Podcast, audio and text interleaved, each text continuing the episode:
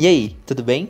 Meu nome é Gabriel, eu sou designer de conteúdo da WIMI e você já já vai ouvir o conteúdo da nossa live sobre ser ágil para vencer a crise. Junto com a Carolina Nutt, CMO da WIMI, Lilia de Souza, Innovation Evangelist da DHL e Matheus, Business Designer da West Rock, a gente conversou sobre 5 caminhos para aumentar a velocidade de resposta da sua empresa durante a crise. Mas antes de começar, eu quero convidar você para conhecer o report que a gente fez sobre o mundo pós-Covid. Este material é como um e-book, um report em que a gente oferece um panorama geral do cenário atual e projetamos cenários futuros a partir das mudanças que consideramos mais relevantes. Nele também a gente oferece sugestões concretas de próximos passos que você e a sua empresa podem tomar para se prepararem para o que está por vir. E também compartilhamos alguns frameworks de Future Thinking que nós mesmos utilizamos para construir este e outros projetos. Para você receber esse material, é só você acessar o link que está na descrição desse episódio, tá certo? Agora vamos para o nosso podcast? O seu podcast de inovação está prestes a decolar.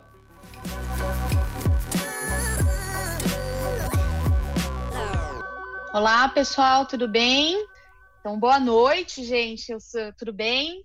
Obrigada por estarem com a gente hoje para mais uma live da WIMI.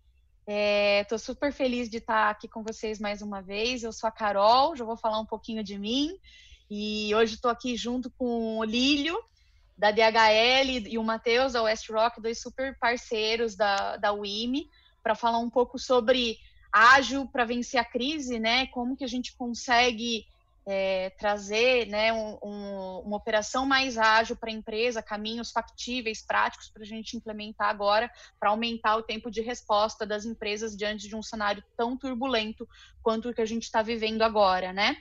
E então eu vou começar a ideia só para contar um pouquinho da agenda, né? Eu vou fazer uma introdução, falar um pouco sobre esses caminhos que a OIME tem adotado junto com seus parceiros, né, na, na, na condução da, dessa operação mais ágil, e aí depois eu vou passar é, a bola para o Lílio e para o Matheus, para eles contarem um pouquinho da experiência deles em duas grandes empresas que já têm um legado, tem, já tem bons anos e que também estão aprendendo né, a, a, a trazer é, formatos mais ágeis de operação para driblar a paralisia na crise, beleza?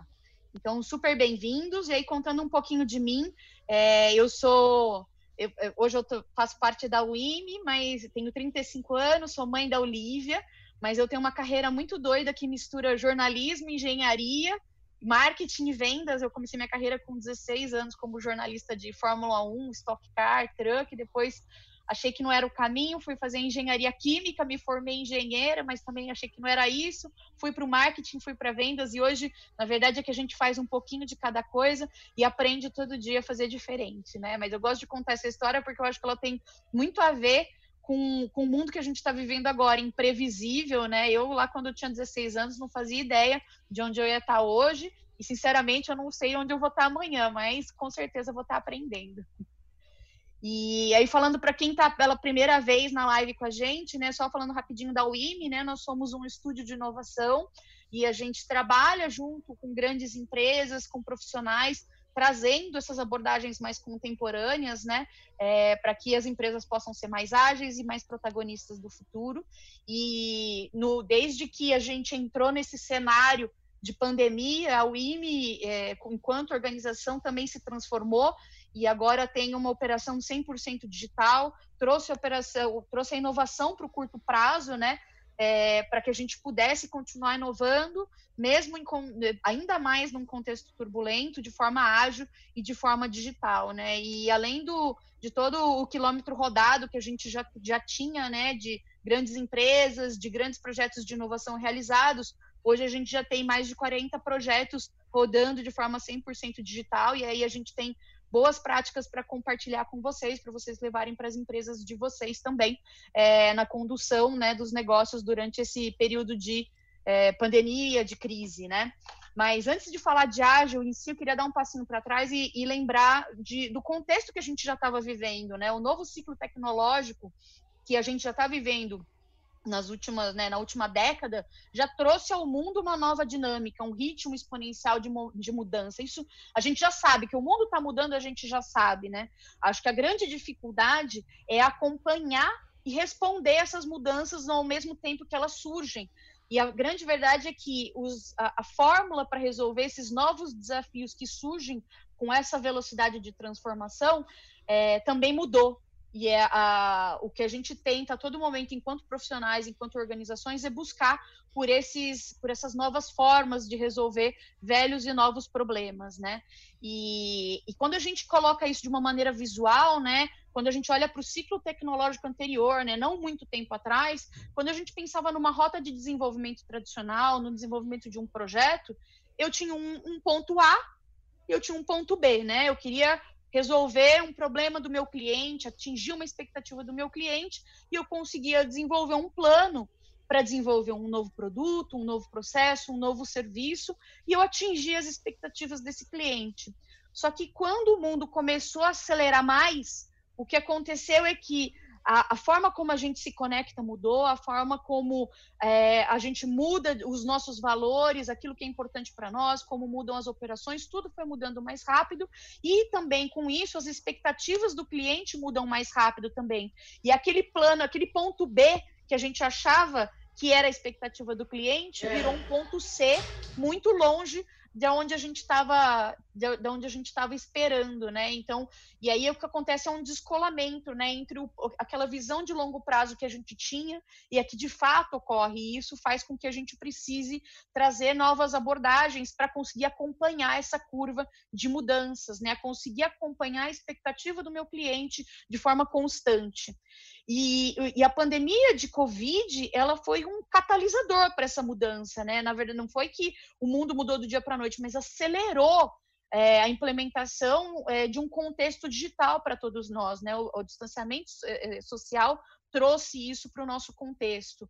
E aí eu, a pergunta que eu faço para vocês é: diante desse contexto de crise, qual é o melhor estado para uma empresa estar para enfrentar essa crise? É um estado sólido, ou um estado gasoso ou um estado líquido?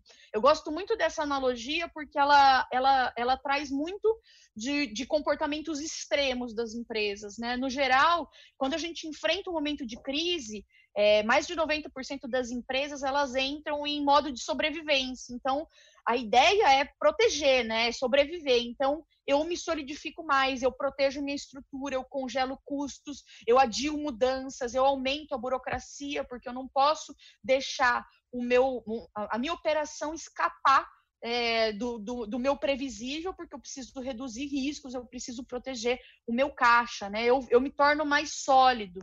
É, por outro lado, quando a gente olha empresas muito contemporâneas, como é, startups em modo embrionário, elas têm quase um estado gasoso, né? Porque é, a gente sai fazendo várias coisas ao mesmo tempo, mas não necessariamente eu tenho uma coesão, né? Mas a verdade é que é, se eu mudo que, o, o melhor estado para a gente estar enquanto empresa, enquanto profissional, diante de um momento de instabilidade como que a gente vive, é um estado líquido, né? Imagina uma estrutura sólida que está num recipiente. Se eu tento colocar num, num novo recipiente, num ambiente que mudou, num contexto que mudou, talvez essa estrutura que está muito engessada, ela não se encaixe mais. E aí a chance do meu negócio ficar para trás é grande. Agora, se eu também entro num estado gasoso e saio fazendo várias coisas ao mesmo tempo, sem um mínimo de coesão, eu dissipo mas o líquido se adapta. O líquido se adapta a qualquer recipiente, o líquido se adapta a qualquer contexto, né? Então, é, trazer esse, esse comportamento líquido para as organizações e para os profissionais, eles trazem essa adaptação, né?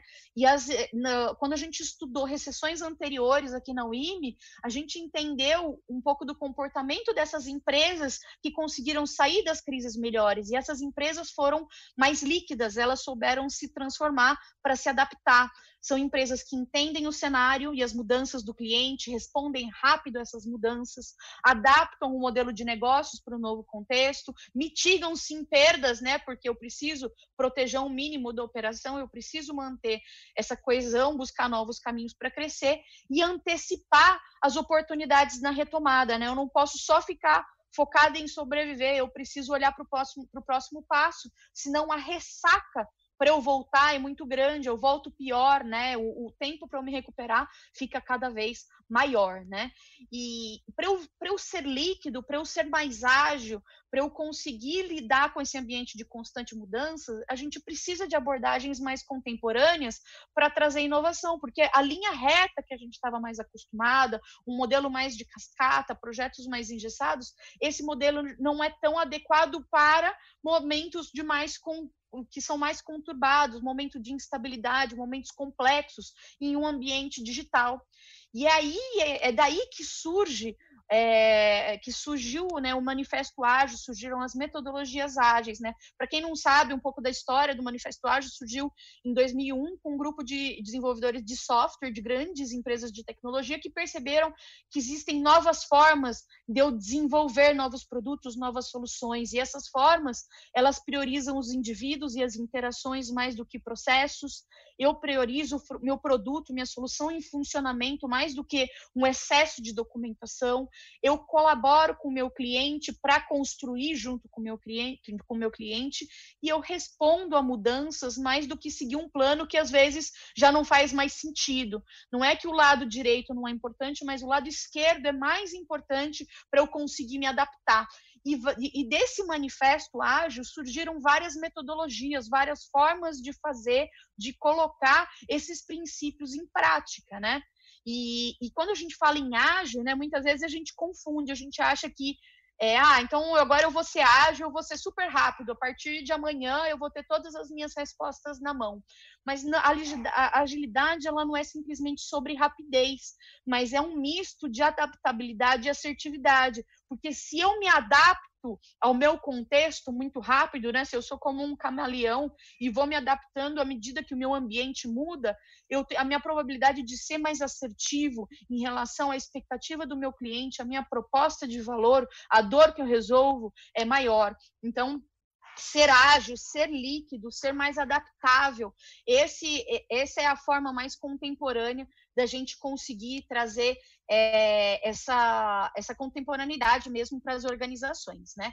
E, e trazendo isso para um, uma, de novo para aquele visual, né?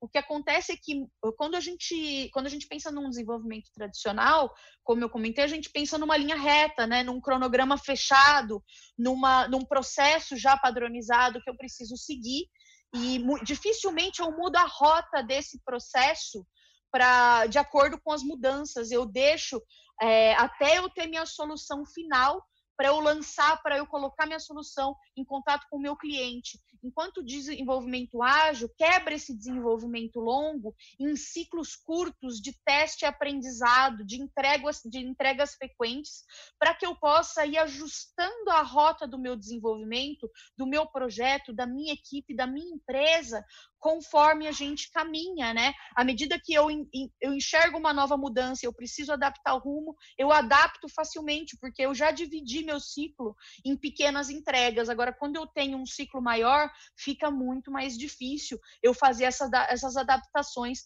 muito rápidas, né? Então, a base do ágil, né, alguns de vocês provavelmente já conheciam, é essa, né, para a gente nivelar um pouco do conhecimento. Quem quiser estudar mais, tem muito mais conteúdo sobre isso, é uma área super super encantadora de estudar e muito pertinente para o momento que a gente está vivendo agora, né? E muitas empresas têm é, entrado em contato com a INE, a gente tem conversado com os nossos parceiros para acelerar é, a aplicação desse mindset ágil na prática, né? E, e não é do dia para a noite que eu transformo uma organização inteira numa organização de uma, eh, de uma organização tradicional para uma organização ágil. É, é preciso eu ter pequenos testes também, eu começar é, com, com, desafios específicos, começar com primeiros passos, testar a abordagem, mostrar os primeiros resultados e, com isso, escalar é, essa aplicação também, né? Então, pequenos resultados, primeiros passos com resultados tangíveis, de acordo com cada jornada de cada empresa, podem trazer é, esse, esse, esse primeiro ciclo ágil dentro de uma operação. E eu trouxe aqui cinco caminhos que nós, enquanto IME, temos aplicado junto aos nossos parceiros, né, de acordo com os desafios de cada um, é, para começar a aplicar métodos ágeis, para começar a responder mais rápido com a desafios que surgiram é, ou se aceleraram nesse novo contexto de mundo, né? É, o primeiro, a primeira forma de aplicar, de começar a testar é, a aplicação do, desse, desse, modelo mental ágil está muito na rotina dos times, né? É, e todas as de todos os métodos ágeis que existem, todos eles têm uma rotina muito bem cadenciada, disciplinada e frequente. Então, é, rotinas ágeis, elas acabam, como eu comentei, dividindo os projetos em pequenas entregas constantes, em ciclos constantes, que eu sempre reviso, melhoro para o próximo, é, e tudo isso dá ritmo alinhamento e consistência para o time, né? Então, aplicar rotinas ágeis pra, para qualquer time no desenvolvimento de qualquer projeto ou atividade já traz uma operação mais ágil. E isso funciona principalmente para o momento de distanciamento social que a gente está vivendo, porque as pessoas estão longe, né? Então, como que eu consigo trazer é, proximidade, frequência de, é, com os times e um alinhamento constante, né? Então, aqui na UIM, como que a gente faz, né? A gente divide é, a dinâmica dos times, sejam eles times de projeto ou times fixos, em sprints, em ciclos de uma ou duas semanas. Por exemplo, o time de marketing e vendas da UIME, que é o time em que eu estou, é, é um time que faz sprints semanais. É, então, trabalha esses ciclos né, de entregas semanais. E essa sprint começa com um momento de planejamento. É um momento rápido de eu alinhar os objetivos da semana. Então, olha, nessa semana o que a gente precisa entregar é XYZ, a gente precisa atingir isso e eu preciso desmembrar esse objetivo em tarefas do time. Então, tá todo mundo alinhado do que vai acontecer na próxima semana. Só que para que a gente não fique muito distante, todo dia nós temos uma daily, uma daily de 15 minutos para acompanhar os status das tarefas de cada um e se cada um tem barreiras para realizar. Então, de forma diária, eu já consigo antecipar quaisquer problemas que eu tenho nas atividades e agir enquanto líder ou enquanto é, par né, dentro do meu time para ajudar o meu colega a, a realizar essa tarefa. Então, essa frequência traz proximidade, traz antecipação de barreiras né, e antecipação de possíveis ações que eu preciso fazer para cumprir com os objetivos da semana.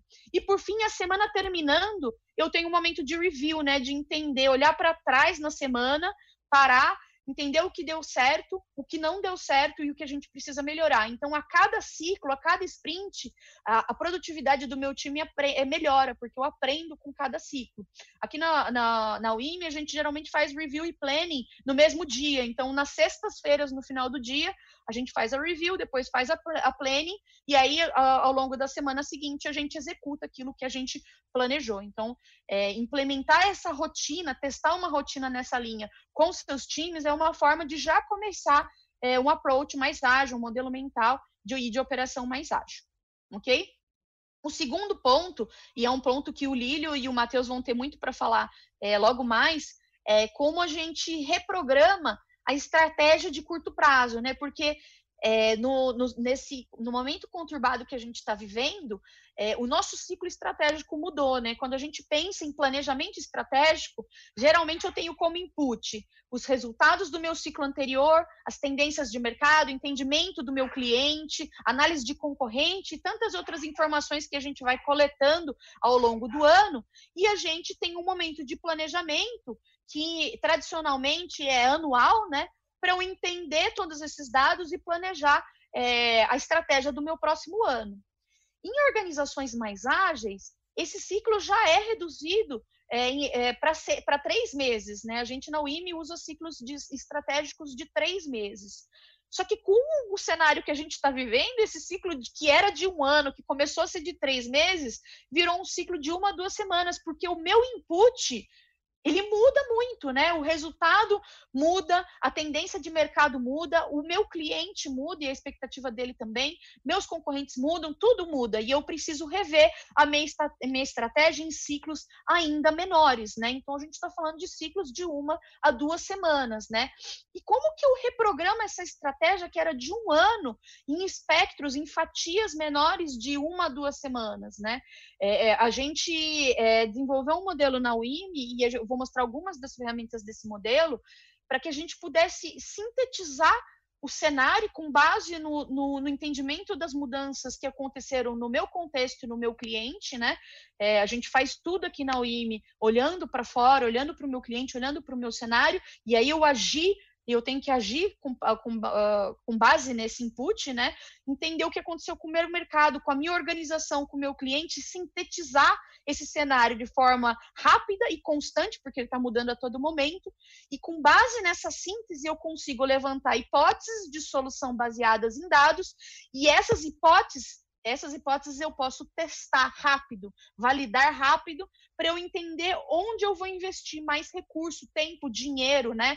Então, é, eu tenho algumas hipóteses de driblar a minha paralisia eu testo da forma mais rápida possível, caminho 1, um, caminho 2, caminho 3, o que der mais certo do meu teste, o que tiver mais validado, eu sigo. E esse ciclo ele vai sendo revisado semana após semana ou quinzena após quinzena, né? A gente trouxe para criar esse, esse ciclo a essência do design thinking, mas mais voltado para ação, para o curto prazo, né? E nesse ciclo a gente forma um time ágil, multidisciplinar, faz essa síntese do cenário, né, de um cenário que está incerto, que é difícil sintetizar, levanta essas hipóteses de solução e busca iniciativas para reagir a esse cenário, né, com muito foco em ação, teste e resultado rápido, né.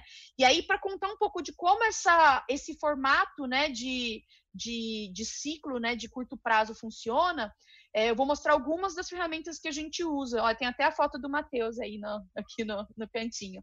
É, uma das ferramentas que a gente usa é a matriz CSD, que é muito boa para sintetizar cenário porque ela, é, é, sob o ponto de vista de um time, né? Então, eu elenco certezas do meu, do meu cenário, que eu sei que já vai acontecer, as minhas suposições, aquilo que eu imagino que vai acontecer, mas eu não tenho certeza, e as minhas dúvidas, aquilo que eu não faço a menor ideia se vai dar certo ou não, né?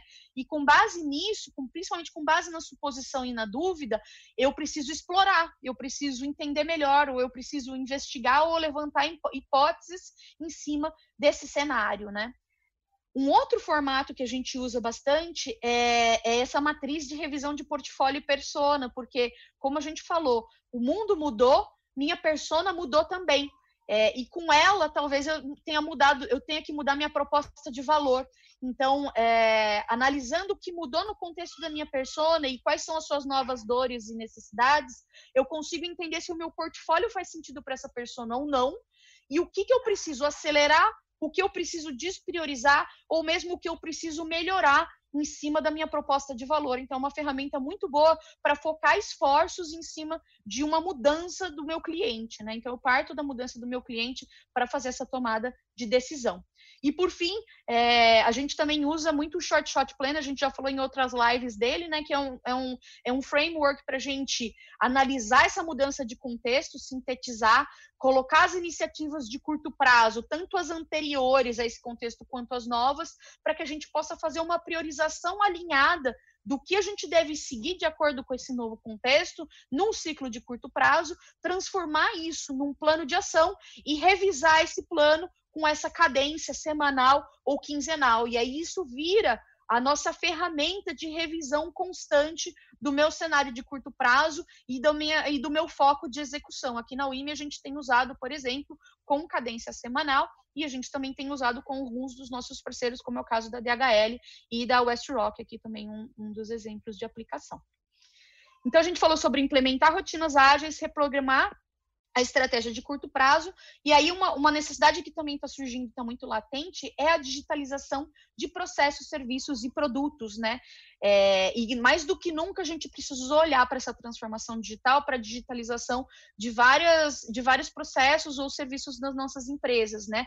Mas digitalizar não é uma coisa simples, porque, no geral, digitalizar é caro, né? Eu tenho um investimento alto de uma vez, a gente está com um timing apertado, porque mais do que nunca eu preciso digitalizar.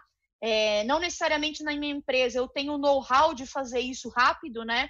É, muitas vezes as áreas de TI são muito focadas em manter a infraestrutura e não necessariamente em criar coisas novas. Eu tenho dificuldade de escolher a tecnologia e eu tenho um risco de operação envolvido. Sempre que eu falo de budget timing, é, budget alto e timing curto, eu tenho um risco envolvido. Mas trazer um modelo ágil para apoiar nesse processo faz com que eu divida esse investimento alto em etapas menores, em, em, em, ciclos menores de desenvolvimento. Eu, com esse desenvolvimento mais ágil e iterativo, de acordo com a necessidade do usuário, eu evito retrabalho, né? Porque eu não corro o risco de lançar uma solução perfeita e ela dar errado. Eu aprendo já no protótipo que eu preciso melhorar ou não. Eu posso terceirizar essa digitalização para quem já tem a experiência de fazer isso. Eu posso definir o tipo de tecnologia ou os mesmos pré-requisitos que eu vou ter na minha solução digital com base em testes no meu usuário desde o início da jornada. Então, tudo isso faz com que eu reduza o risco de digitalizar um processo, né? Começar do protótipo em ciclos rápidos de entregas frequentes faz com que eu vá adaptando a jornada desse desenvolvimento e vai de, vá deixando ela mais assertiva e alinhada com as expectativas do meu cliente final, né? É, e com isso, como eu falei, eu reduzo o risco, né? Aquele, o risco de eu lançar algo é, com muito tempo de desenvolvimento, eu tenho um, um, risco de retrabalho, de ter investimento, né? Em, em tempo, recurso que às vezes não vai dar certo, enquanto que se eu testo rápido e barato no início, meu risco é muito pequeno de eu iterar e ajustando essa rota, né? É, aqui na, na UIM, a gente divide esses desenvolvimentos em três fases. A primeira é a prova de conceito, ou POC, né? Em que a gente faz ciclos de prototipagem e teste com o meu usuário. Então, eu entendo a jornada do meu usuário, entendo a dor do meu usuário, prototipo no papel de pão e a cada teste eu vou melhorando esse protótipo. E eu faço ele rápido e barato, eu não tenho programação por trás, né? Isso faz com que eu vá ajustando esses pré-requisitos de forma rápida e barata, né? E aí, quando eu já tenho esses pré-requisitos mais bem validados, eu consigo lançar uma mínima solução viável, uma primeira versão digital, é o que a gente chama de MVP, né, de mínimo produto viável. E esse mínimo produto viável é uma solução que já roda, já é desenvolvida e já está aí para rodar, mas ela é o mínimo viável. Então, eu não me preocupo com rococó, né, com, com a solução robusta inteira, mas eu lanço a mínima viável para já deixar rodando, para eu já resolver um problema e ir melhorando com o meu input do meu próprio usuário no mundo real.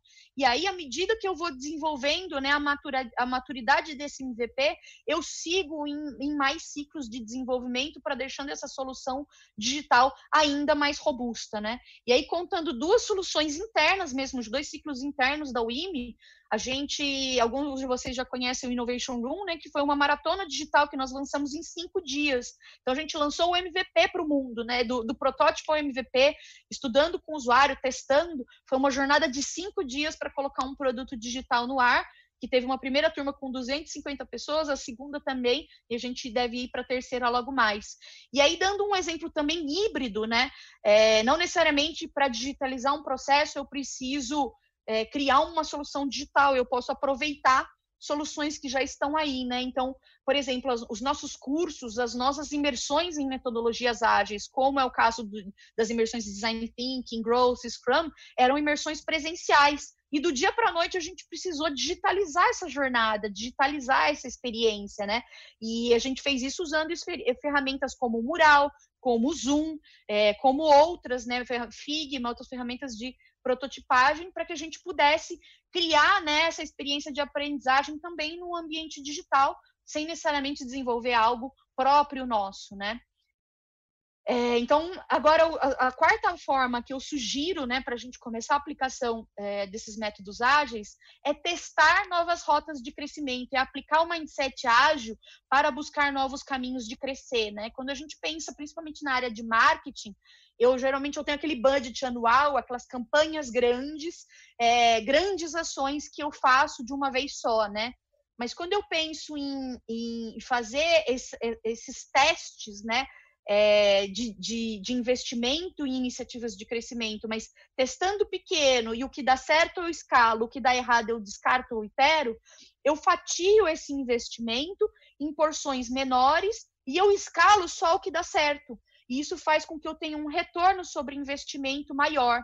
E, e a, a, metodologia que embasa essa linha de raciocínio é o Growth Hacking, é, que é uma metodologia que traz a essência ágil né, num, numa, num, num ciclo de testes e aprendizados para buscar caminhos de crescimento. De uma forma bastante resumida, o Sean Ellis, que foi a pessoa que, que cunhou esse termo, né, e que cunhou o método, ele fala muito que é, o growth é o marketing baseado em experimentação, como um experimento científico, né? Eu analiso os meus dados, tiro insights desses dados, gero hipóteses, testo da maneira mais simples possível, o que dá certo eu escalo, o que dá errado eu descarto ou itero, né? E geralmente uma rotina de growth, né? Um time que que, que trabalha com growth, ele falha e acerta, né? Então eu trouxe um pouquinho do, da rotina e é, é, bem assim mesmo. O nosso time na UIM, ele, ele, ele funciona mais ou menos assim, né? Porque cada erro é um aprendizado. Então eu faço um primeiro teste, erro, tenho a ideia de fazer um teste que vai acertar, erro, acerto, erro, acerto, só que a derivada aqui é positiva. Então, eu vou, com, com, cada teste que eu faço, eu aprendo novas rotas, eu aprendo novas formas de crescer, eu aprendo novas formas de me comunicar com o meu cliente, de demonstrar minha proposta de valor, de, de atrair leads e assim por diante, né?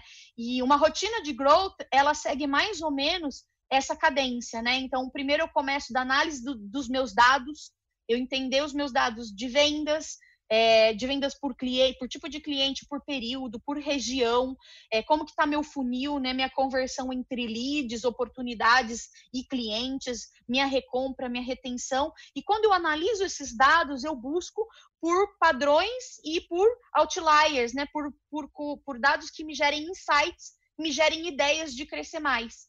E essas ideias eu priorizo com base em impacto e facilidade, operacionalizo o teste dessas ideias, dessas hipóteses, da maneira mais simples possível, né?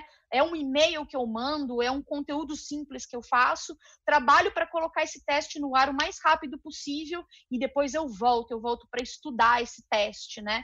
A gente aqui na UIM, a gente usa esse modelo de teste card, em que a gente coloca a nossa hipótese, coloca a forma como a gente vai validar essa hipótese, como a gente vai medir o sucesso. É muito importante eu voltar, não basta eu sair testando na louca, é importante eu voltar e aprender com o meu teste e com isso gerar novas hipóteses para aprender e escalar constantemente de forma ágil. E aí, a última forma que eu, que eu encontro, né, e que eu acho que é uma das mais difíceis de se fazer agora, é explorar novos caminhos para retomada. E aqui a gente traz muito da essência, inclusive, da WIMI, que é o design, né? De, de usar o design para compreender um desafio e encontrar é, novos caminhos de resolver a partir do entendimento do meu usuário, da minha, da dor do meu usuário, né? Uma, é, o design é conhecido como uma abordagem que se alimenta do caos, que se alimenta do cenário complexo e consegue sintetizar dá, dá essa, essa convergência para uma solução, né? Eu entendo um cenário e encontro possibilidades de solução. E para exemplificar um pouco de como eu vejo o design, eu gosto muito dessa dessa, analogia, dessa analogia do novelo de lã, né? Imagina um novelo de lã bem emaranhado, né? Aquele nó que eu preciso desatar e não consigo. É bem o cenário que a gente está vivendo hoje. Eu não consigo ver um caminho claro de desatar o nó. Mas quando eu dou luz a esse problema, e o design ele faz isso, ele parte do problema, ele dá luz ao problema, eu consigo olhar esse novelo de lã melhor e entender, bom, se eu puxar esse fio aqui, eu acho que eu vou desatar o nó. E aí eu puxo um pouquinho, que é a ideia do protótipo, né? Porque se eu puxo demais, eu posso piorar o nó. Mas se eu puxo só um pouquinho e eu vejo se tem tração, se não tiver, ok, eu pego um, um, um novo fio e eu puxo. Mas agora se eu, e se deu certo, eu continuo puxando, né? Então, quando eu tenho desafios complexos, como esse novelo de lã, né? Com muitas variáveis, com uma solução não clara, muitas possibilidades de solução e um alto risco envolvido, o design é, é uma ótima abordagem de síntese e ele traz esse, esses três pilares, né? Ele é centrado no ser humano, colaborativo e iterativo. Eu testo, aprendo, melhoro, testo, aprendo, melhoro. E a abordagem que a gente usa aqui na UIME é a abordagem da D-School de Stanford, que passa por esse ciclo, né, a partir dessas cinco etapas, né, empatia, para eu entender meu usuário e meu problema, a partir desse entendimento eu defino melhor o meu desafio, eu ideio, né, gero ideias de como resolver esse desafio, prototipo as ideias que eu priorizei e testei. E essa abordagem ela é cíclica, né? Porque o novo, um teste é uma nova empatia. E eu vou melhorando a partir de cada teste, de cada construção com o meu usuário, né?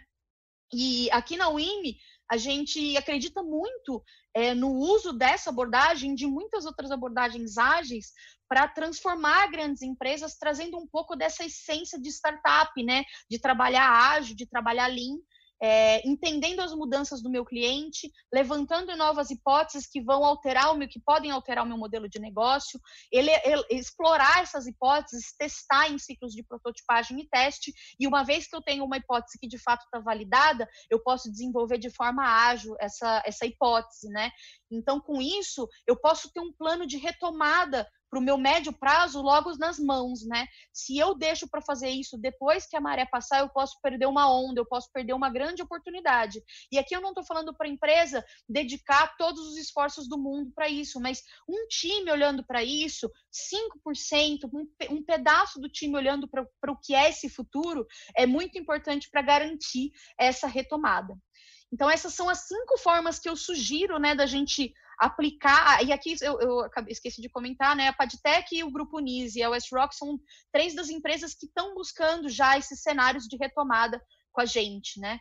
E esses são cinco, as cinco formas que a gente, enquanto IME, tem trabalhado com os nossos parceiros de começar essa jornada ou, ou explorar ainda mais essa jornada ágil. E a gente traz isso como pequeno, pequenos passos, porque a gente, como eu comentei, a gente não muda as empresas do dia para a noite, mas a gente começa com os pequenos passos, com pequenos processos, pequenas ferramentas, primeiros projetos. Os projetos que dão certo são como uma semente que, que, acaba se expandindo numa prática, a prática se torna um princípio, o princípio vira um valor, e isso sim transforma uma cultura, né? Mas eu preciso começar pequeno para sonhar grande. E aqui não tem uma receita, isso é muito adaptado a cada jornada, a cada momento de empresa, e isso vai trazendo aos poucos um novo modelo mental nosso, né?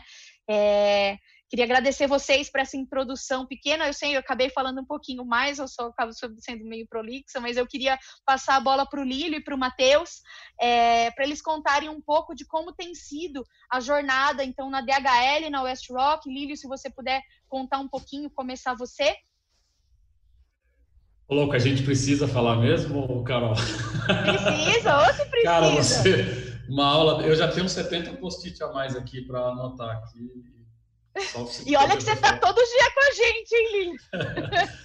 é, não, o, o, eu acho bacana, eu trabalho na DHL, né? Eu sou um auto-intitulado Innovation Evangelist na empresa, então eu sou o evangelizador, tento uh, conectar as pessoas, o ecossistema, e, e, de tudo eu fui, eu fui anotando bastante coisa, e num bate-papo que eu tive essa semana, eu descobri que o médio prazo agora está em 48 horas. Como você falou lá, de um, um ano reduziu para três meses. É, eu estou sendo desafiado para atuar em 48 horas, é, ao ponto de validar contratos é, de noite e, e, olhando, porque não, não tem muito tempo de espera, né? E, e, essa transformação, né, a maneira com que a gente via o normal, né, que o normal deixou de ser normal e não vai ser mais normal, né, ele vai mudar, é, foi, foi muito grande, né? Foi uma virada de chave, foi de um domingo para uma segunda-feira, né? De um domingo para uma segunda-feira, tudo mudou e a gente, o que era incerteza virou extrema incerteza. Uh, os projetos uh, tiver, tiveram que ser pivotados, né? O que é projeto que nos ajuda o combate ao, ao Covid, né? O que nos ajuda a melhorar a vida das pessoas e, e, e etc. É o foco. Então, é, a gente está falando de POC, MVP, piloto e produto lá, você deu até uma. Então, imagine que da POC eu já estou indo para o produto, às vezes não dá para passar no MVP e no piloto. E cronogramas, eu estava montando hoje um cronograma e aqueles cronogramas, a gente já tem alguns legalzinhos, você vai lá e coloca três semanas, três semanas, aquela gordura, eu estou colocando três dias e eu percebi que o meu, o meu, eu não tinha em dias, eu só tinha em semanas, eu precisei acabar de mudar a minha base, que era tudo em semanas, eu colocava um, ele já considerava uma semana. Eu tive que ir lá e mudar para ele colocar em dias, porque ah, é, é, conversar de manhã, validar à tarde, é, aquele, aquele ajustezinho à noite e no outro dia colocar para rodar, né? É, não, não tem muito tempo e eu sou, vocês sabem, a gente vem trabalhando muito tempo juntos, eu sou quase um Ibers, eu me considero um Ibers, né? Eu estou sempre lá no Ibers, a gente está sempre trabalhando junto. Ah, hoje mesmo tive uma reunião com vocês, ontem tive outra, antes de ontem. A gente fez um workshop digital. É, foi fantástico, fantástico. A gente conseguiu fazer um workshop de ideação, postitando lá, você acabou de mostrar o mural, tudo, por, e as pessoas engajadas. E a gente achava que ninguém ia entrar, daqui a pouco 20, 30 pessoas, aquele monte de post-it andando. Eu falei, nossa, o, o, o, eles não vão conseguir, cara. Eu ficava olhando assim, eu falei, nossa, eles... e três da UIM falando, vamos, Lílio, vamos lá, quem tá? Cadê? Eu falei, nossa, aqui tá parecendo um leilão. E quando eu olhei no final, que eu vi a matriz SD pronta, cara, eu, eu, não acreditava. Eu falei, como a gente, a gente, consegue, né? É possível, né? E era um mito o home office, né? Para muita gente é um mito. É, a questão da agilidade, eu não sei se vocês perceberam, em algum momento eu estava aqui falando no celular, eu fiz a loucura de colocar uma bateria na sala da minha casa. Minha filha começou a tocar bateria. Deixa eu colocar no mudo, senão vou, vai incomodar. Como é que a gente lida com isso na inovação, né? Como é que a gente lida com isso numa grande empresa? Então, imagine que a minha filha batendo bateria agora, no meio da minha reunião, é o meu chefe me ligando, pedindo o resultado, e eu preciso entregar o resultado. Então, da mesma forma que eu preciso dar um jeito de silenciar a bateria para a gente conseguir falar aqui, eu preciso silenciar os pedidos e entregar em tempo, né? E, e a gente tem, é, e você comentou sobre o time olhando para a inovação, né? Eu acho que o fundamental, eu gosto bastante da West Rock, a gente começa, a gente conversa desde quando eles começaram, né? A gente bateu um papo bastante com a West Rock, é isso, né? Se você não tem, não tem uma pessoa dedicada, não tem um Matheus, não precisa ser o Lírio, não precisa ser o Matheus, mas se você não tem pessoas dedicadas a estar tá olhando diferente, né? A estar tá olhando exatamente como não fazer, uh, eu brinco e eu já falei bastante isso na OEMI, que a minha meta de trabalho é destruir o meu emprego, né? Então, quando não precisar de mais um evangelizador e a gente tiver um ecossistema de inovação, de digitalização pronto e não precisar mais da minha pessoa física né, ali, eu acho que a inovação já está acontecendo. Né?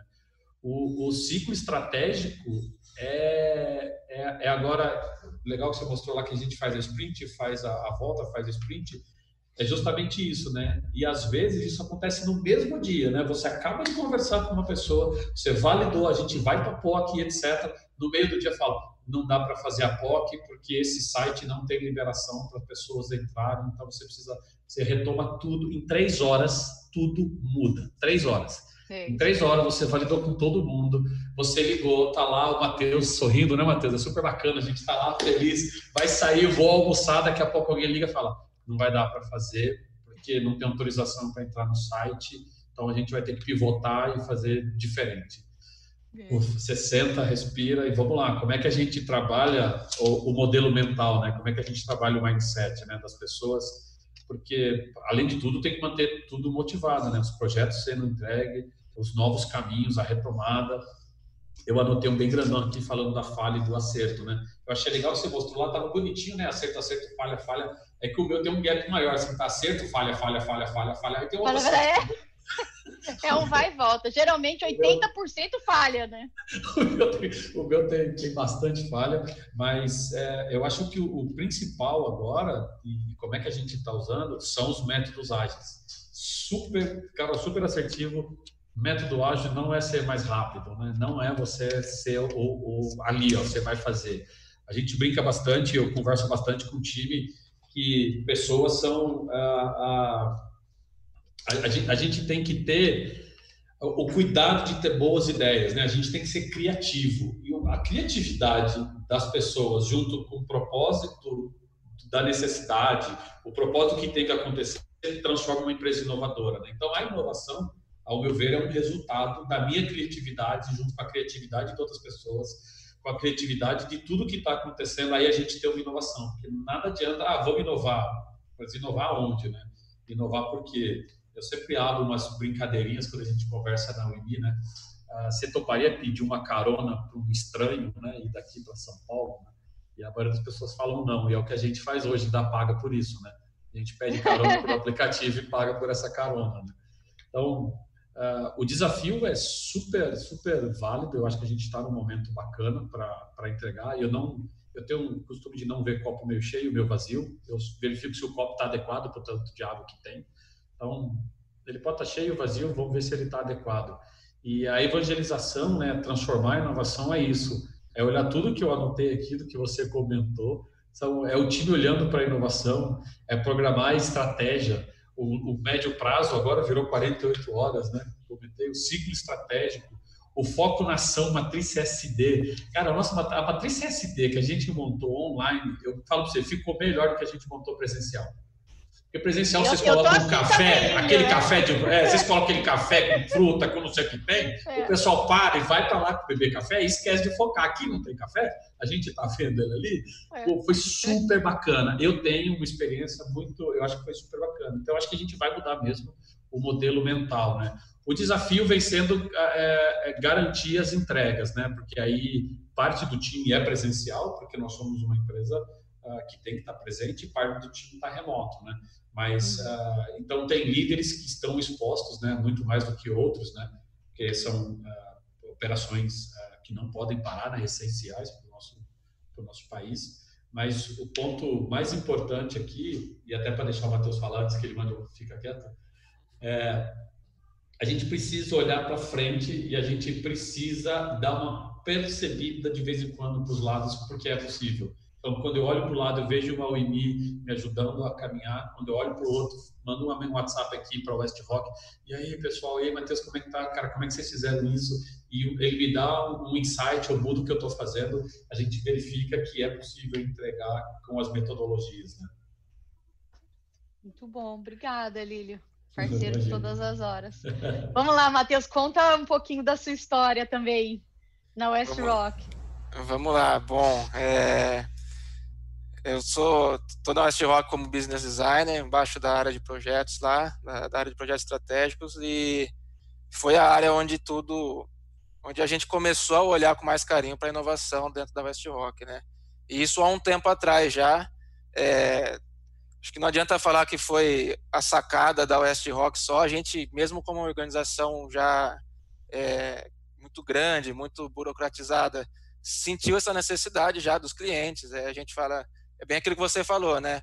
O corona veio como um catalisador, mas as mudanças já estavam, já estão batendo na nossa porta aí. E a gente, ainda bem, veio se preparando de algumas maneiras nisso. É, a parceria com a WIM, grande parte de, dessas preparações que a gente tem, vem fazendo. É, dentro da WIM, a gente conseguiu é, trazer, incorporar alguns elementos da WIM que a gente trouxe para dentro da West Rock e que nesse momento estão sendo fundamental para a West Rock como é, organização, né? Que é o que você colocou no final da apresentação ali. Você tem sempre uma parte de cultura, uma parte de mindset que vai além das ferramentas que a gente deixa disponível, que a gente apresenta para todo mundo lá. E é isso que tem ajudado um pouco, a gente se preparar e a gente ter introduzido esse mindset, essa cultura que a gente quer aos poucos. Que leva tempo, a gente não chegou no, no que a gente no patamar desejado ainda, mas a gente viu que a resposta já foi muito melhor do que talvez seria antes de toda essa movimentação. E para esse momento específico, acho que vale destacar aqui duas iniciativas que a West Rock tem, que a primeira delas, é, você mostrou ali o Short Shot Plane, que a WIM apresentou para a West Rock como uma solução, e a West Rock está usando, é, a West Rock é, fez um Short Shot Plane adaptado para a realidade dos nossos processos, tá? E a gente vem usando isso, tanto que nas primeiras sessões foi o Felipe e a Marina, que são os designers da WIM, que, que facilitaram para a gente. E o Short Short é, tem ajudado a gente a mapear cenários e endereçar algumas, algumas atividades.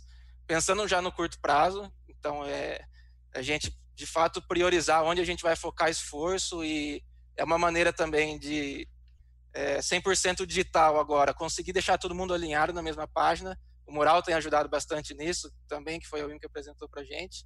Então, através do short, do short shot plan, a gente consegue hoje é, priorizar, traçar estratégias rápidas, revisá-las e, de fato, está bem claro para a gente onde a gente consegue é, focar esforço nos diferentes cenários que a gente colocou dentro do short shot plan.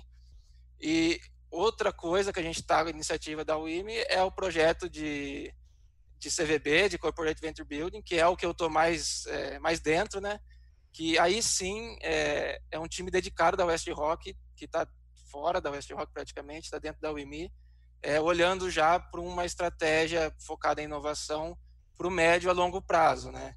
E aí sim a gente está explorando o mercado, procurando novos caminhos, tentando, a gente tem como propósito trazer o West Rock do futuro, assim, né? Então a gente já pensando mais a longo prazo, é, alguns elementos, é, o projeto traz alguns, usa a inovação para trazer elementos para o futuro da West Rock e inevitavelmente o intercâmbio entre o que está acontecendo no projeto e a empresa é inevitável. É, o intercâmbio de informações, de cultura, de ferramentas ajudou muito a, a West Rock a ter repertório nesse momento. Então, coisa muito importante é que a gente conseguiu agora ter todos os planos de continuidade de nossas operações, levando em consideração é, todas as individualidades de cada unidade de negócio, é, tendo como ponto central uma equipe multidisciplinar que, assim, um time transversal que permeia entre todas essas unidades para manter tudo alinhado uma estratégia é, já a curto prazo, mas unificada e conversando, convergindo para uma coisa só, né? E é, algumas das coisas que a gente traz é, do dentro do projeto, que a gente tem o Design Thinking e o Scrum como bases, é, a West Rock também tem, tem utilizado, se apropriou de algumas práticas, como, por exemplo, as rotinas, que nem você falou. É, a gente faz sprint review, a gente faz as dailies, as weeklies, a gente vê lições aprendidas, onde que a gente precisa iterar, onde a gente volta e troca de caminho. Então, tudo isso que a gente faz no projeto, é, essas práticas do Scrum, a gente vê hoje a West Rock utilizando é, rotinas de, de, de, encontros com pessoas é, colocadas estrategicamente ali para rapidamente responder e fazer correções no, no meio do caminho. É, e tudo e, e, o mais importante disso, acho que o, o, que o legal que trouxe, que faz tudo isso funcionar bem, é a gente acreditar e de fato é, viver algumas práticas, alguns valores, assim, né? A gente precisa confiar de fato no processo. Eu escutei bastante já isso é, quando cheguei na UIM. E, e, de fato, assim, a gente precisa confiar no processo e para isso a gente precisa ter algumas coisas como promover autonomia dentro dos times. Isso está sendo muito importante, assim, é a autonomia que está tá permitindo que é, alterações rápidas e estratégias que são necessárias serem feitas estão sendo feitas. É, o fato de iterar também é, veio da WIME o, o, jargão, né? Feito melhor que perfeito, mas é isso. A gente faz, começa a fazer, vê o que dá certo, escala o que não dá, muda. É, acreditar um pouco nesses comportamentos de transparência também, é, levantar a mão, é, pô, aqui não está dando, tá dando certo, aqui está dando errado, me ajuda. E, e, isso permite que a colaboração, os times de fato é, consegue, consigam se completar e você potencializa todo o poder de, de criar coisas novas e dar respostas rápidas que, que a gente precisa muito agora, né? Muito bom, nossa, é, é, muito gostoso ouvir assim um pouco de vocês, porque a gente vê que a transformação que a gente que a gente se propõe a causar, a gente faz junto, né? Então, putz, é, obrigada mesmo pelos depoimentos e, e pelas jornadas. E acho que é um dia de cada vez, né? Aproveitando o, o gancho, recebi duas perguntas aqui. A primeira delas é, é, por onde começar quando a empresa não usa métodos ágeis, é, e acho legal até, vou falar um pouquinho, mas acho que seria legal vocês falarem. É, acho que o, o, começo é bem como eu tinha comentado de você escolher um desafio, de, de, escolher um problema. É a Luciana que mandou essa pergunta. É, escolher um problema, um desafio e falar, eu vou resolver esse desafio de uma forma diferente, né? Então, hoje, é, é, qualquer um dos recortes que eu comentei, né? Eu, ah, poxa, eu, eu preciso reprogramar minha estratégia do meu time de curto prazo. Eu tenho uma forma diferente de fazer é, eu quero buscar novas formas de crescimento, eu tenho uma, um, um, jeito diferente de fazer, eu quero explorar novos caminhos, né, de, de, de, de, de atender o meu cliente, de melhorar minha proposta de valor, né, eu tenho novas formas de fazer, mas tudo isso é teste, né, então começar com um primeiro projeto, começar com uma, uma primeira, né, um primeiro desafio sendo resolvido de um jeito diferente, para mim é a melhor forma de começar é, a usar métodos ágeis, né, tem, tem N N, N métodos que podem ser usados em N tipos de desafios, né? Mas o começar é o mais importante. Eu vou pegar um, vou tentar, vai dar, como o Lílio falou, putz, dá certo, dá errado, dá certo, dá errado, mas confiando no processo, a derivada é positiva no final dá certo. Então, é, o erro a gente celebra, a gente aprende, né? Não é que ninguém gosta de errar, né? Mas é, é o erro com a vontade de acertar, o erro, o erro que serve para aprendizado é um erro que eu uso, né? E, e aí eu queria passar para vocês, assim, como que foi essa transição na, na DHL e na, na West Rock. Ah, e, e, e engraçado que começar por um problema e nem precisa ser o maior dos problemas, nem o mais difícil do problema. Uhum. Pode ser um simples é, eliminar um e-mail que é enviado todo santo dia para avisar alguma coisa. Pode ser simplesmente a maneira como pessoas vão para o refeitório todos os dias. Pode ser a maneira com que as pessoas são treinadas. Então, a metodologia ágil ela não precisa ser, é, ser utilizada para grandes desafios, ela, ela pode ser utilizada para qualquer coisa. A metodologia ágil é a minha filha escrevendo um post-it que ela fez sushi para a janta agora para ela comer. Então, as minhas filhas utilizam post-it. Então, elas post-itam, escrevem, aqui do lado está os post-it da aula. Então, pegar a metodologia ágil e não achar que porque você quer usar Scrum, Design Thinking, a gente vai controlar os OKRs, ah, que bacana isso tem que ser para um projeto para lançar um foguete, né? A gente pode usar isso para um simples bate-papo. Uh, usa numa reunião, então todos a gente tem a reunião, a gente vai usar o método para fazer com que essa reunião funcione. A primeira vez que ela funcionar, a segunda vez que ela funcionar, todo mundo falou: como é que você fez essa reunião funcionar tão bem? Aí você explica. Foi dessa maneira que eu fiz. Eu usei o método ágil, peguei o Scrum, como é que ele fala, quanto tempo, as entregas, quem tem que fazer o quê. Mas qual é a entrega dessa pessoa? Não, a entrega dessa pessoa era simplesmente ela entrar na reunião, anotar o que foi falado e entregar o que foi falado. Ela fez a entrega dela. E o dessa pessoa? Dessa pessoa era validar que a operação ia saber da informação, não. Então, se cada um tivesse o papel, aí depois você fala, o que é o, o, quem é o PO, quem é o Scrum Master, aí você começa a dar nome para aquelas pessoas. Você, Nossa, mas esse cara está trabalhando tão bem. É, ele é o Scrum Master. Mas o que, que é? Aí você começa a mudar o mindset. Uh, eu tive uma experiência ruim de tentar sair colocando, não, vamos treinar todo mundo, metodologia faz design thinking, vamos falar o que é Scrum, compra livro do Scrum, compra livro da Carol Dweck de Mindset, compra livro do Gui Kawasaki, compra livro do. E aí a pessoa não tinha lido o primeiro, já tinha uns 12, igual tem que ter uma coisa, nossa. Que... Então, eu acho que dá para colocar metodologia ágil fácil, acha um ponto, aquele ponto que você vê que vai dar um impacto positivo e, e impulsiona ele com uma metodologia ágil. Né? Isso. É, é, é, é, é, bem assim, na West Rock é a porta de entrada para gente, acho que logo no comecinho até o, a West Rock acionou bastante o Lílio também na DHL lá para conversar um pouco sobre como começar a dar esses primeiros passos, mas foi através do projeto. A gente viu os projetos que, que tinham fit ali para a gente começar a incorporar algumas coisas da metodologia ágil, não é né, do 8 para 80. Então a gente tinha lá uma metodologia mista que trazia alguns elementos da metodologia ágil e que inevitavelmente os recursos que participavam dos projetos iam percebendo é, algumas rotinas diferentes, algumas práticas diferentes, que aí a gente tinha lá um gerente de projeto ou uma figura central para bater o bumbo, puxar o pessoal, mas ir mostrando para eles é, os resultados que, que essas metodologias começavam a dar, é aquele, aquele negócio de parar de ter projeto que depois de um ano entrega um X com um wishlist de 15 coisas, então, a gente mostrar esses resultados aos poucos e, paralelo, incorporando alguns conceitos importantes, apresentando para eles, para a empresa como um todo, alguns, é, alguns elementos de cultura que é importante para a gente conseguir chegar a ter é, uma coisa, uma base forte de agilidade, mas foi mostrando resultado aos poucos. É, começou com um projeto, depois vai três, é, e que as pessoas é, a ideia é que as pessoas procurem essa nova maneira de fazer as coisas, porque elas experimentaram algo que foi muito bom, foi muito positivo. Então, porta de entrada está sendo mais ou menos por aí. Muito bom, gente. É, a gente está chegando no finalzinho. É, eu vou só passar um, Queria primeiro agradecer vocês dois. Foi putz, é sempre bom conversar com vocês.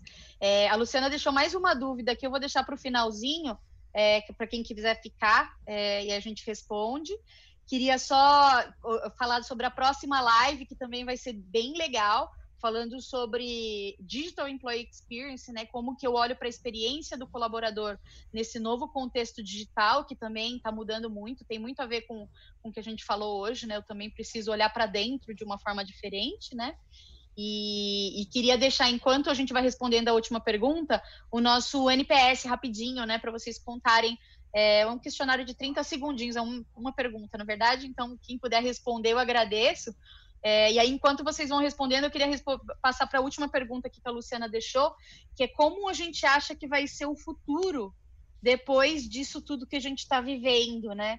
É, eu vou, vou, começar, depois eu passo para vocês.